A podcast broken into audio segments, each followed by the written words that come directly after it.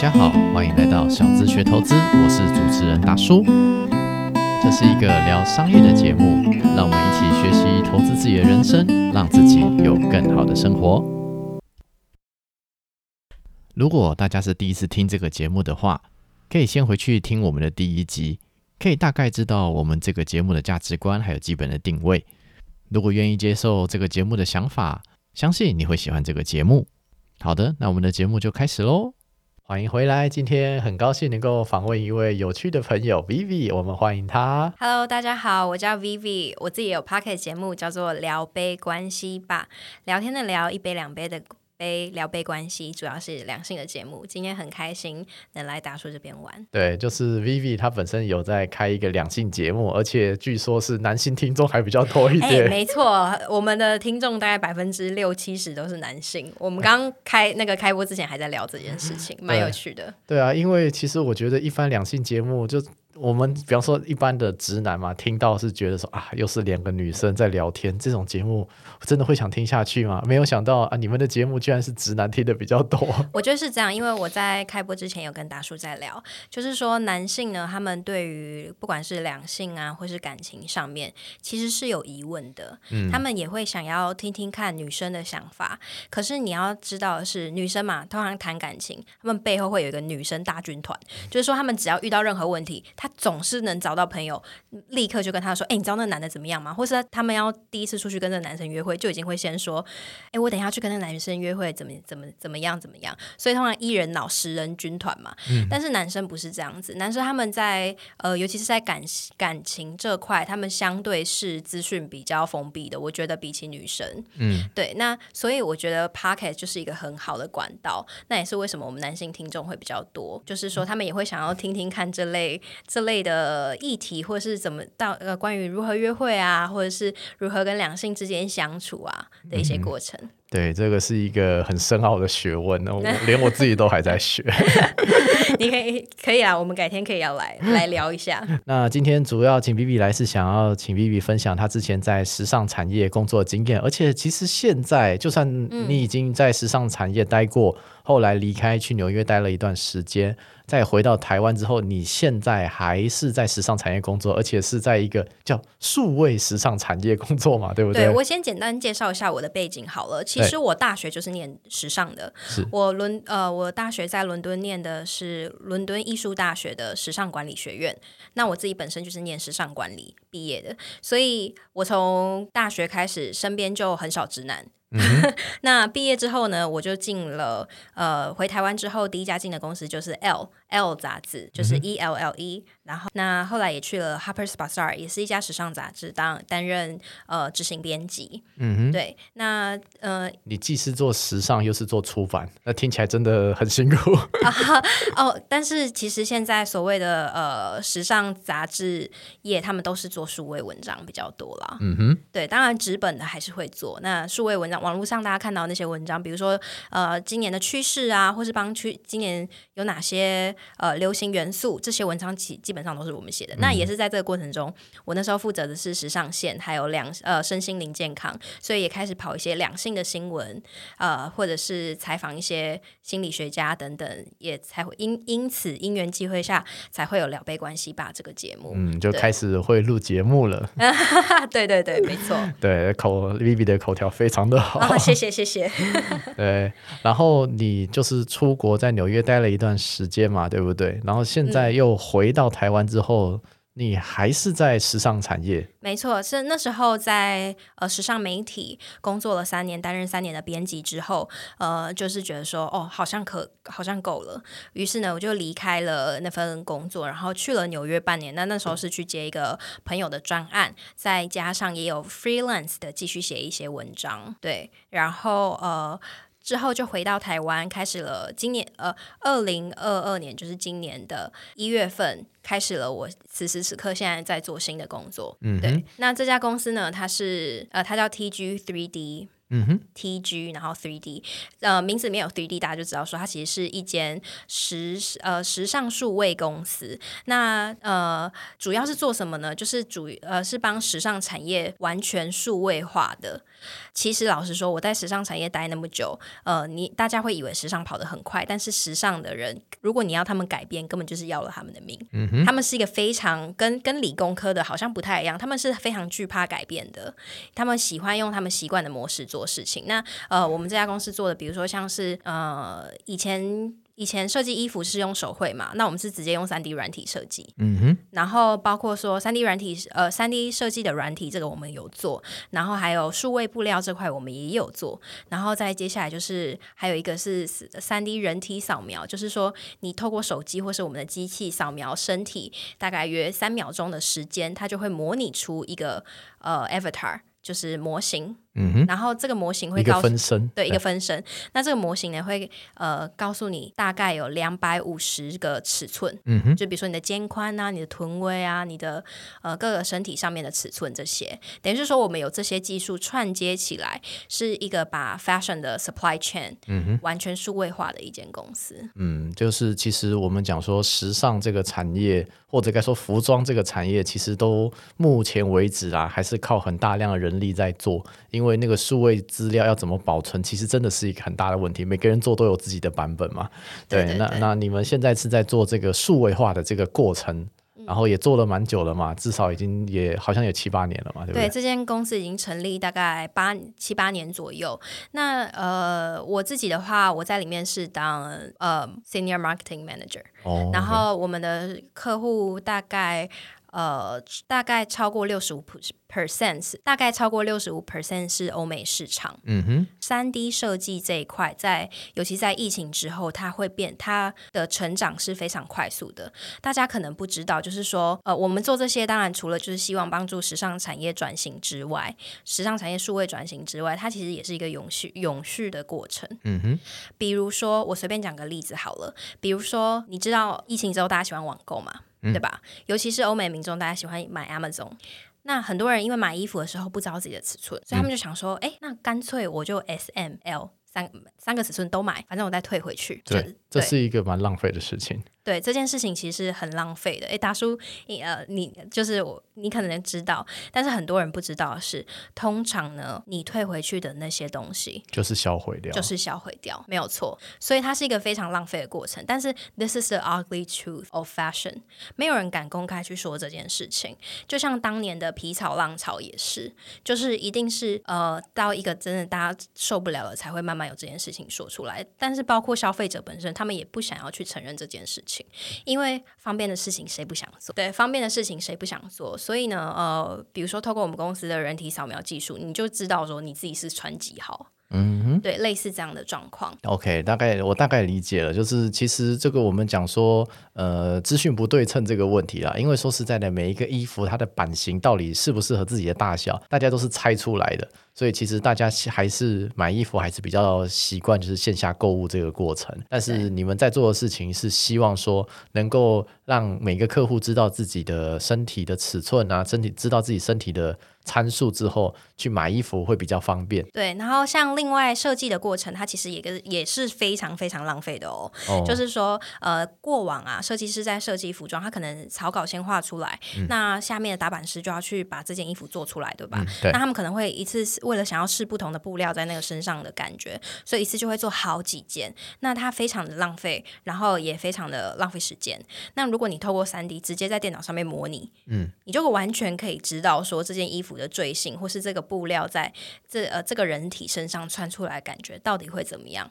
甚至呢，像我们去年也有跟 H&M 合作推出牛仔裤的那个扫描系列，就是说它完全是 on demand 的形式下去发售，就是说这个客户他有需求，他扫完之后。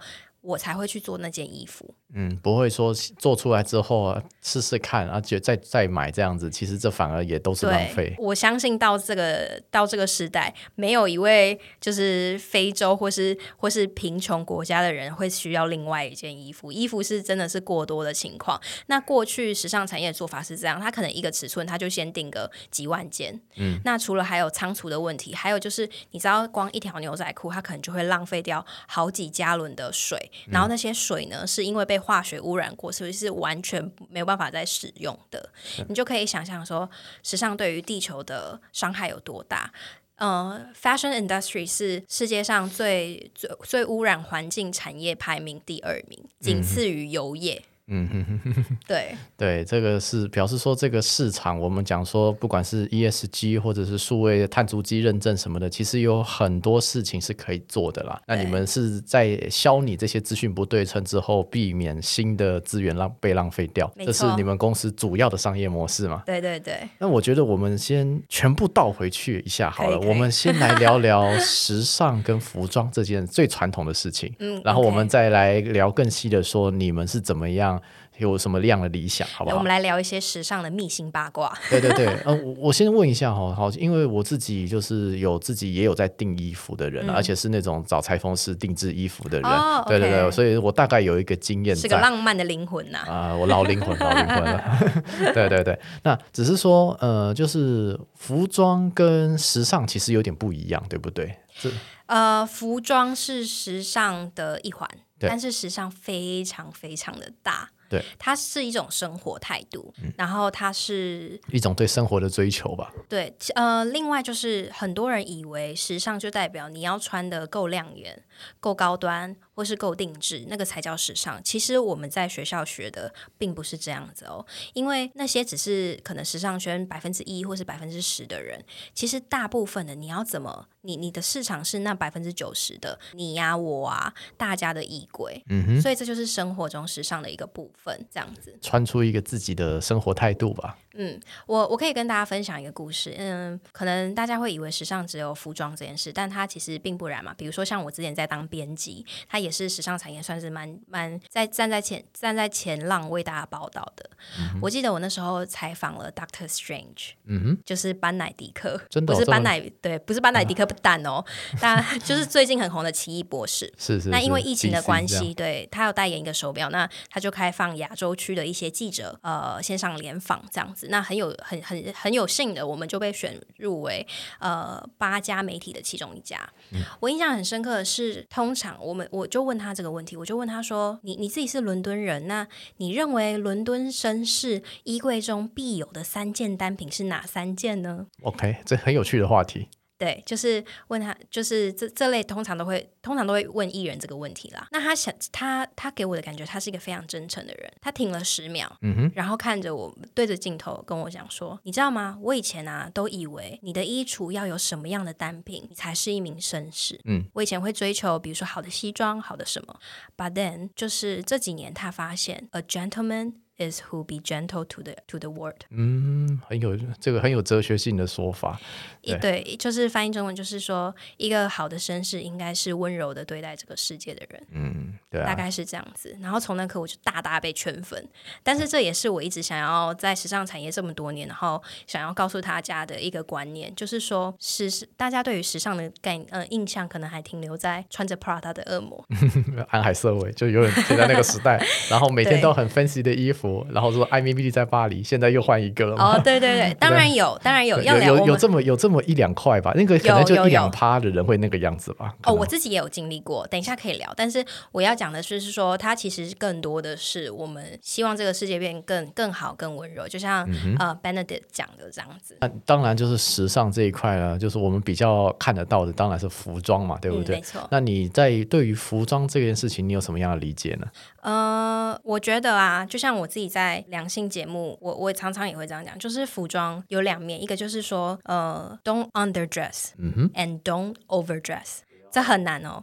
Underdress 就是说，比如说你今天去个餐厅，然后你穿个夹脚拖，那个叫做 underdress。哦，穿的太 low 了。穿的太 low，或是很多很多，因为我自己有在跳 swing dance 嘛，然后有一些男生他们会穿领口已经松掉的衣服，或是甚至有点泛黄的衣服。穿的有点太松了，那样子。对对对，那我相信这个观念大家都已经知道了，毕竟，嗯，这个观念许多人都提倡了许久嘛，就是说，呃，要穿一件让对方看了觉得是舒服的衣服。对，那我比较想要提倡是另外一个反面的，而且是女生很常犯的错误，叫做 overdress。就是说，衣服对我来讲，应该是它，它是一个，它是一个让你加分的行为，而不是它不，它不应该有驾驭你。有呃，像我以前也是，就是我以前出去约会啊，就是大学的时候去约会，哦，穿越紧，然后越短，然后鞋子越高，我越开心。就是我以为那样子。嗯，有点像是求我的过程嘛，就是就是以前就会觉得说穿那样子可以展现我的魅力等等的，但是我发现说，当我身上穿的那些我平常不会穿的衣服，我整个人会变得很别扭，嗯，然后我反而没有办法好好的享受这场约会，或是好好的享受跟别人出去的这个过程，所以你也可以看到，自从就是大概呃二零一八。一七一八年之后呢，其实整个时尚产业是迎来巨大的转变的。以前在生产台上你是看不到球鞋的身影的，但是这几年基本上每一场时装秀都会有球鞋的出现。那以前比如说包括 Chanel、Christian Dior，他们也慢慢推出他们的球鞋。那像 Louis Vuitton 的球鞋也是呃算是单品卖最好的其中几样。还有更别说 Gucci 他们家小蜜蜂的那双球鞋，在世界到底热卖了多少双？嗯，所以就是。说它是一个，嗯，我我觉得啦，这这五年到十年刚好又遇上疫疫情，它是一个时尚变变得更，应该是说，如果以前时尚是有距离的话，那这个疫情跟接下，嗯，跟这几年社会文化大家越来越能接受自己的情况之下，时尚离我们的距离其实是更近的，它变得更舒服，它变得呃更。更多元化，然后更接受的，更更有包容性。嗯，这让我想到另外一个问题，就是我们讲说时尚一定等于名牌嘛？你自己怎么样的理解这件事情？时尚等于名牌嘛？时尚呃不等于名牌，但是那些精品确实是呃简单看时尚趋势的精髓。是，OK，它是一个精髓这样子。对，就是说你要知道这几年流行什么，你可以从精品的呃趋势下去看。是，但我我觉得你的呃这个问题本身的出发点应该是说，我如果想要时尚，我一定得要精品嘛？其实答案是不然的。是，因为基本上你去你你路上看到很多穿的很厉害的人，或者是呃，比如说你今天看到一个全身名牌人，你不会，你下意识不会觉得说哇他好时尚，只会觉得说哇他好有钱。对。对，它是它是有，它是有，它是有不一样的哦，它是有落差的。对对对。所以你问我说，如果时尚时尚等于精品，或是等于名牌，它不等于，但是你不能否认这些精品产业对于时尚的重要性。嗯，了解。对对，当然现在就是我们讲说社会就是这些大品牌啦，有在转型，就是避免浪费啊，不管 ESG 啊、碳足迹什么的都有在做了。那当然这个跟我们心中的那个理想还是有一个距离在啦。那这个问，那这些距离，你觉得就是要避免这些资源的浪费，这是一个必然的趋势，所以你投入了现在的数位时尚产业呢？也是，就是你知道吗？我当很有趣哦，呃，我我在当呃 Harper's Bazaar 编辑是在台湾嘛，那我们的衣食父母就是流量嘛，对，就是大家爱看什么文章，就点阅流量这样子。对，那刚毕业的我呢，一抱着要为时尚产业付出的热情，我就拼命的写，有一阵子啊，我拼命的写永续相关议题的文章，是。没有人要看，OK，好像也蛮正常的。对，蛮正常的，就是大家都知道。但是你叫我看，我下班已经很累了，我为什么还想要看这些东西？我下班去看看，想看轻松的。对对，那这也让我反思说，呃，我我能我能为他做个什么？就是说，如果我这么喜欢这个行业的话，我能为他做个什么？那很幸运的是，到我现在这个公司呢，我那时候面我我印象深刻，面试的时候，我们的创办人其中一个叫 Rick，他就问我说，他面试很开心嘛，问一问到最后，他就突然问我一个问题：So what do you think about sustainable fashion？就是你怎么看永续和 时尚。然后我就说，其实我大学论文就是在讨论这个。那加入之后呢，就是他就是我我认为永续时尚是一个必然性。那它它可以被操作方式有非常非常的多元，不一定一定是跟客户端讲说，哎，你要更你要更环保，更怎么样？不是，而是说你自己本身出发，你有什么事情是可以做到的？一间公司来说也好，以个人来说也好。比如说，如果是个人的话，有一件事情我觉得很重要，就是你够不够了解自己的身体。你只要能做到这件事情，你已经减少非常非常多的浪费了。因为像过去可能不太了解自己的风格，不太了解自己的身形，所以常常买错衣服，或是对自己的不够了解。你觉得你以为你会穿这件衣服穿很多次，但是结果没有嘛？嗯，其实大家在穿衣服。哦，有一个研究很有趣哦。你衣橱那么多件衣服，对不对？其实你平常在穿的就是那百分之二十的衣服。嗯，不否认啊。对啊，那我们要怎么慢慢的从自我了解开始？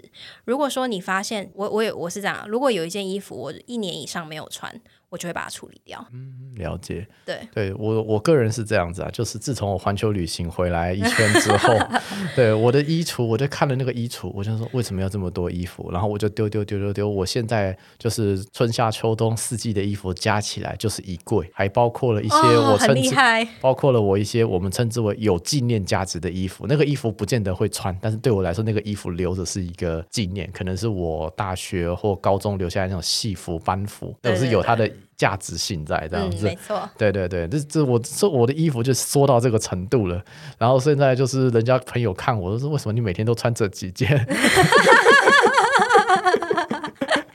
对对对，他说你不是贾伯斯，好不好？你不是马斯克，你不需要穿，你要穿的稍微 fashion 一点。我就哦好，但是我但是我好像就是呃，我还是习惯这种生活态度啦。嗯，对啊，这个也没有好坏啦，这是我个人的选择啦。对，那这这对于大多数人来说，哎，其实真的就是像你前面讲的，衣服穿的要舒适，但是其实为了要穿的舒适，要穿的好看，其实中间会走很多的弯路。对，不要走冤枉路，就是呃，减少大家的冤枉路啦。从了了解自己身体的，嗯呃，了解自己身体开始。嗯如果你不知道怎么，你你不知道这件衣服到底适不适合你，很简单，拍个照问朋友，你就知道了。你说配色吗？就是我们先不讲尺寸嘛，至少我们讲说配色或穿搭之类的。对啊，就是你。有时候是这样哦，我以前也常常这样子。我去到一家衣服店，我穿上，哇，好时尚，好喜欢。但是我我适不适合，我已经忘，就是你你不会去思考这件事情。嗯，它如果不是你平常会穿的衣服，嗯，然后你又知道你自己不是一个呃很勇敢穿搭的人。不妨就是把那件衣服放回去，然后走进去 Uniqlo 多买两件 T 恤。对，有事啊，有道理，对吧？那当然，我们现在时尚嘛，至少这段时间哈，那你自己认为说，可能未来的趋势会往哪些方向走呢？OK，呃，我先分享一个观念，嗯，时尚大概在三十年前，或是你回头看一些可能两个 decades 以前的呃时尚杂志，你会发现他们会很清楚的告诉你说，今年流行的。元素是这些，牛仔裤今年是喇叭裤。他们会下一个这么明确的指标，但到现在呢？其实自从两千年、两千一零年之后，嗯哼，我们包括我自己以前是编辑嘛，会写很多文章。流行的趋势是是就是是，比如说牛仔裤这件单品来讲，好了，他们可能会说今年最流行的三十二件牛仔裤。哦，好难哦。所以就是各种形状都有了。就是说，呃，我认为啦，现在不时尚的东西减少了。哦，任何东西都有可能是时尚的，这样。对，它是在于你的。回回归到是这件事嘛，就是当你喜欢这件衣服，是你能你能穿着它是舒服的，其实它对你而言就是时尚的一个部分。那未来的趋势是什么？我觉得这种情况只会更增加。比方说以前呃，好看的人只有一种穿搭方式，嗯，我们认为很以前你去想嘛，以前辣的辣妹就是要穿 Hollister，对吧？或者 American Eagle 那些，然后女生就是一定要穿 Victoria Secret 的内衣。那你可以看到是不不管是 Hollister，呃，American 呃，或者是 American Eagle，或是 Victoria Secret，还有在还没有转型之前的 Calvin Klein 这些强调性感的品牌，所有品牌都往下掉。嗯，就是那些排外的、觉得别人不酷的这种形象已经过时了。嗯，这是为什么 Calvin Klein 这么积极的想要转型，因为他们以前就是呃性感是最最棒的嘛，就是大家都想要变性感，但是现在不一样。包括像 Victoria Secret 的前呃，如果没有记错的话，他的前 CEO 曾经讲过，就是说，就是呃，他不会永远不会就是让大尺码的女生穿上他的内衣。对，那现在应该这些事情都都会改变了。没错，你要想 Victoria Secret 在大概二零一九年的时候关掉了它每一年的 Victoria Secret 大秀。以前这件事情是非常不得了的哦，但是越来越有越来越多的模特儿现在纷纷的站出来说，其实他们那时候在当维密天使的时候是非常辛苦的，他们是没有灵魂的，而且他们那时候觉得说，如果你停经就是月经停了，嗯，他们是骄傲的，因为就代表说你没有吃东西。是，对，其实那都很伤身体，为了商品这样。对对对，那所以呢，现在回回过头来，你的问题嘛，就是说，那现在的趋势是什么？我觉得现在是更拥抱多元的社会，所以休闲风呢，尤尤尤其是疫情的增长之后，像这几年我们会看到，呃，不管是二零一八一九年的那个睡衣风，那时候会大家会穿狮子的睡衣，嗯，到现在的各种休闲风，然后像是包括像 Fila 跟 Fendi 的联名，或者是 Supreme 跟 Louis Vuitton 的联名等等，就是会把这些休闲风的元素更加进来。嗯，就是市场在哪里，这些品牌也会往哪里走，也会哪哪里走。所以我就回到回过头来，在一开始我们聊天所聊的嘛，就是说精品是不是就是时尚？不是，但是它是一个时尚的缩影。是，至少他们整理出来了，可以往这些方向走。对对对对，是。那你会不会有一种问题，就是说，呃，你这些大品牌哈，之所以能够维持它那个格调，表示他们有他们的 T A，他们有他们的受众嘛？他们就是用他们的风格绑住了这些受众。但随着这些我们讲说，人们的需求越来越多元，这些大品牌会不会慢慢就散架了？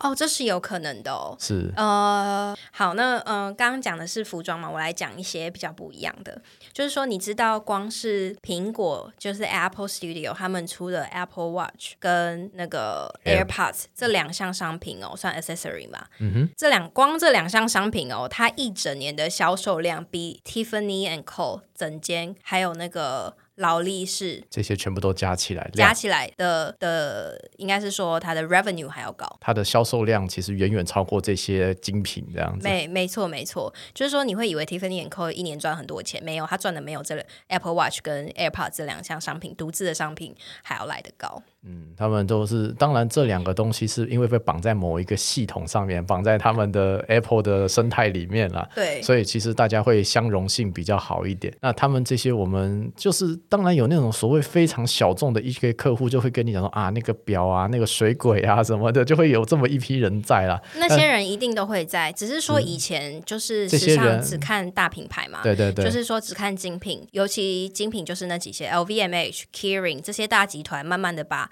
呃，更多更多的品牌容纳到他们所谓的保护伞之下之后，呃，其实像这几年，因为像就像我刚刚讲的，比较多元化的关系，所以也有一些不同形式的呃精品慢慢的出现在是呃时时尚产业当中。比如说什么？比如说像是 Shop Up。或者是 ASOS，其实他们这种是比较像网购的品牌呢，他们会旗下会找非常非常多独立的设计师，嗯，然后让他们说你不用去开外面开店开那么辛苦等等的，你可以就是把你的商品寄卖在我的平台底下。那这些追求时尚流行的人，他们的选择也变多了，就是说他们可以透过这些平台认识更多的小众品牌等等。那那那我再来问另外一个问题好了，就是材料这个部分好了，就是因为其实以前很强调说啊，这个要真皮呀，要什么皮草啊，有需要用一些这些材料，好像都要用很高贵的材料。那这现在反而是说，我们都讲说什么环保啊，都。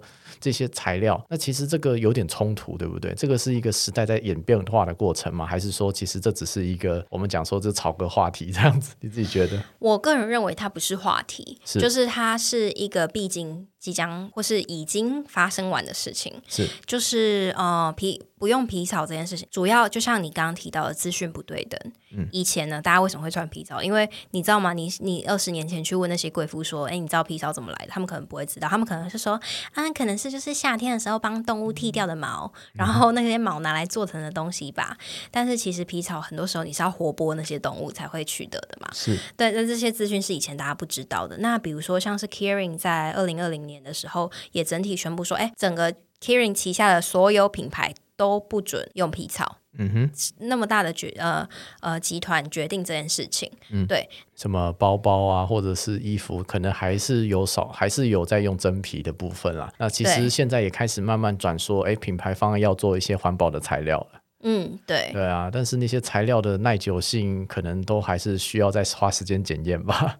对，这是一个，但是其实呢，你知道吗？你这个问题啊，呃，有有两个设计师讨论过，就是 Stella McCartney，我不知道大家熟不熟悉，它是一个以环保起家的精品，它这个环，它这个品牌从成立以来，它就致力于环保。嗯，那 Vivian Westwood 呢？大家可能比较熟悉啦，就是我们的妖呃那个教母 Vivian Westwood，她今年已经八十几岁，在一场 Business of Fashion 的谈话之上，Business of Fashion 是一个类似时尚圈的 TED Talk 这样子啦。那 Stella McCartney 她在讲就是阐述她的环保理念的时候呢，Vivian Westwood 就站起来问她说：“可是就是我们大家都知道不要用真皮，但是难道你用这些假皮会比较环保吗？因为很多的假皮它是需要非常多的化学，嗯。”呃，原料下去下下去做成的嘛？对。但其实这件事情呢，回归到本身就是说，你这间公司你的核心是什么？像是 Stella McCartney 那时候就回答他说：“尽管如此，因为很多人的理说不要继续用真品的理真继续用真皮的理念是说，哦，那个就是真皮也比较好被比较好被地球吸收啊，什么什么等等，是不是真皮这其实比较环保？其实没有，因为你的真皮要做成一件可以穿的衣服，嗯，背后工序很复杂，中间这个过程是。非常可怕的，甚至常常呢，这些所谓以前啦，这些精品国家他们都不会在自己的国家做这件事情，因为它中间所用的那个化学原料，人的手碰到，嗯哼。是非常伤的，对，没有错，那个其实都是一些蛮可怕的东西。对，有玩过皮剑的朋友应该会知道。嗯，对，对，那当然这就是，当然我们可能还是需要时间，还是需要市场证明啊，我们就边走边看啊。至少我们讲说就是。呃，穿出自己的风格，就是穿的要舒服，而且每个多支支持多元的变化，支持多嗯，就是让大家有多元的选择，然后而且要走上环保的材料，这些趋势应该大体上都会这么走了啦。嗯嗯。那那我们再回归你自己好了，你自己现在工作的的内容，你自己觉得是怎么样帮助客户呢？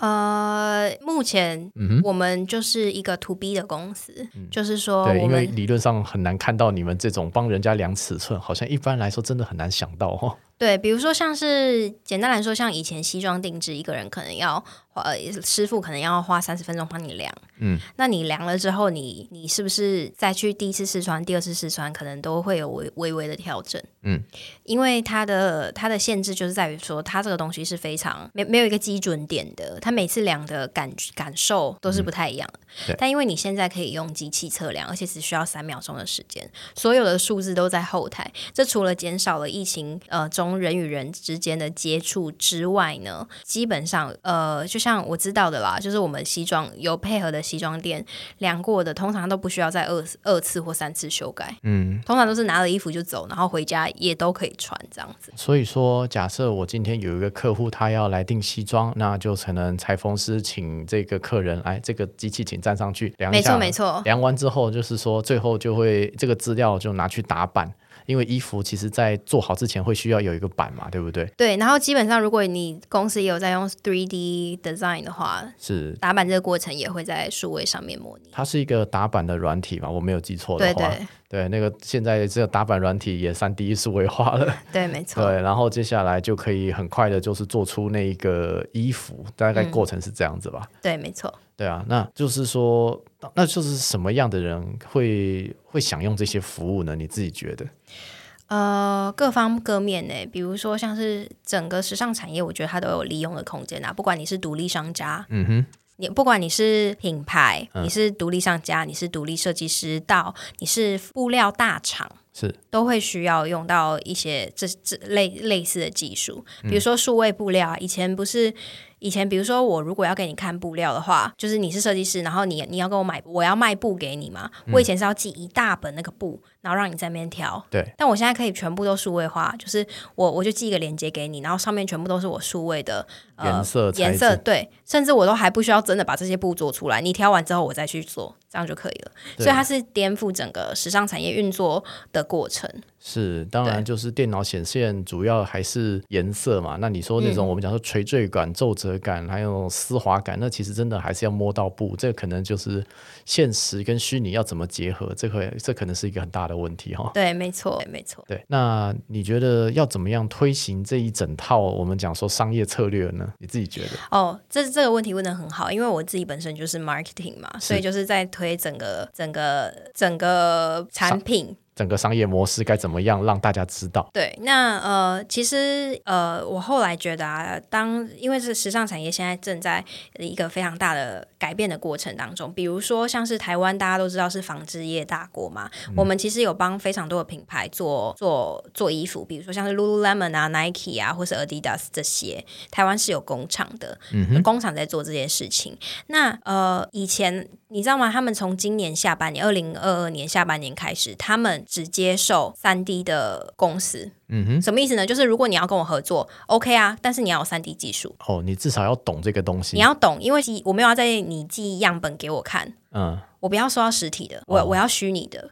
那就是说，反过来说，当这些大公司开始要求下面的公司配合他的时候，那他们可以去找谁要这些帮助？就肯定要找你们才能有这些帮助。对，没错。哦，我们讲说资讯流生意吧，这个就不是实体生意了。对 对，这是一个，它听起来是一个很高成长性的行业，那就只要大品牌方一下令，那其实下面的厂商就要配合啊。没。对啊，那其实现在有点像是我在做的事情。怎么说？对对对，我们做土木工程的，现在也是在走说数位化的过程，不要再印，不要再印 A，不要再印 A 四纸了，不要再印那些，不要再画。你有没有觉得，就是最近你只要去我，我上次去办邮局办一个账户，我哦，我好久没有拿到这么多纸 at the same time 哎。呃，对，就是就是还有印章什么的。对，但是不得不否认啊，许多的厂商，大多数的心态都是说，只要跟着工那个大品牌走就好了。有些厂商至少在我们土木工程界，嗯很多还在用传真机，不开玩笑。真的吗？很多年轻人听到都觉得不可思议，传真机是什么东西？但是很多厂商他们报价还是用传真机。报价用传真机？不开玩笑，真真假？email line 不收，就是我只只用传真机。传真诶，好，那我也跟你讲一个很夸张的，是我之前在时尚产那个媒体工作嘛，是呃，你知道吗？他们就是每个月你不是我们做杂志，然后会有那个电子档嘛，是他们，你知道他们怎么存这些档吗？不知道，用 CD，帅。CD 耶，光碟片啊，光碟片。重点是我们公司已经没有电脑是收光碟片的，所以呢，我们还要去买那个外接的那个烧成，把它烧成 CD。我这就提出一个疑问，说为什么不用 USB？他们就说哦，因为 USB 的话怕这些资料。嗯，好，那这个就问号。对，所以我的我的意思是说，不管什么产业啦，只要它持续在这个市场上一段时间，它一定会有它的盲点。嗯，就是说对于转型来讲，它是有有困难的。那我们公司其实就在做这件事情，这样子。对啊，我们讲说资讯管理吧，这个是我们讲说以前就是什么叫做资产时代，就是你要有资产才能够赚钱。那其实现在这个时代，年轻人能够掌握的就是不要再为那些有资产的人打工了，反而是我们要掌握叫做资讯这个东西。那这个东西。大家掌握到哪里，能不能拿来变现，这个可能就看每个人的本事吧。大家加油！真的，这个市场需求，咱们就边走边看啦，对不对？对。那我们再补一个问题，也就是说，如果哦，假设我现在学生嘛，然后有接触过时尚产业啊，看着那个 Emily 在巴黎很热情哇，觉得这个时尚这个产业好像很，就是会很有兴趣啦。那 Vivi 对于这些人有没有什么样的建议呢？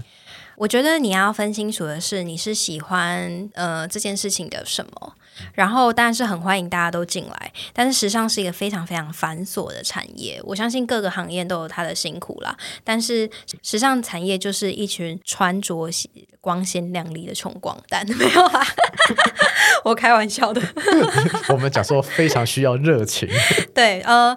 应该是说，时尚产业非常欢迎大家一起加入。它是一个非常需要热情，然后你会在里面遇到一些很新鲜的事、很新鲜的人。嗯哼，然后你就是很容易有时候会迷失在这个时尚产业里面，因为你当你看到别人穿的非常漂亮的衣服，或是精背背着精品的时候，你会向往那样的生活。但是千万不要忘了你的初衷，就是说你看到这件衣服，你看到这个包，你想买的时候，是因为你觉得它可以。带来你为你带来一些社会什么样的地位价值，还是说你是 appreciate 它的设计、它背后的工艺等等的？嗯哼，对，然后不要做超出自己能做的范围。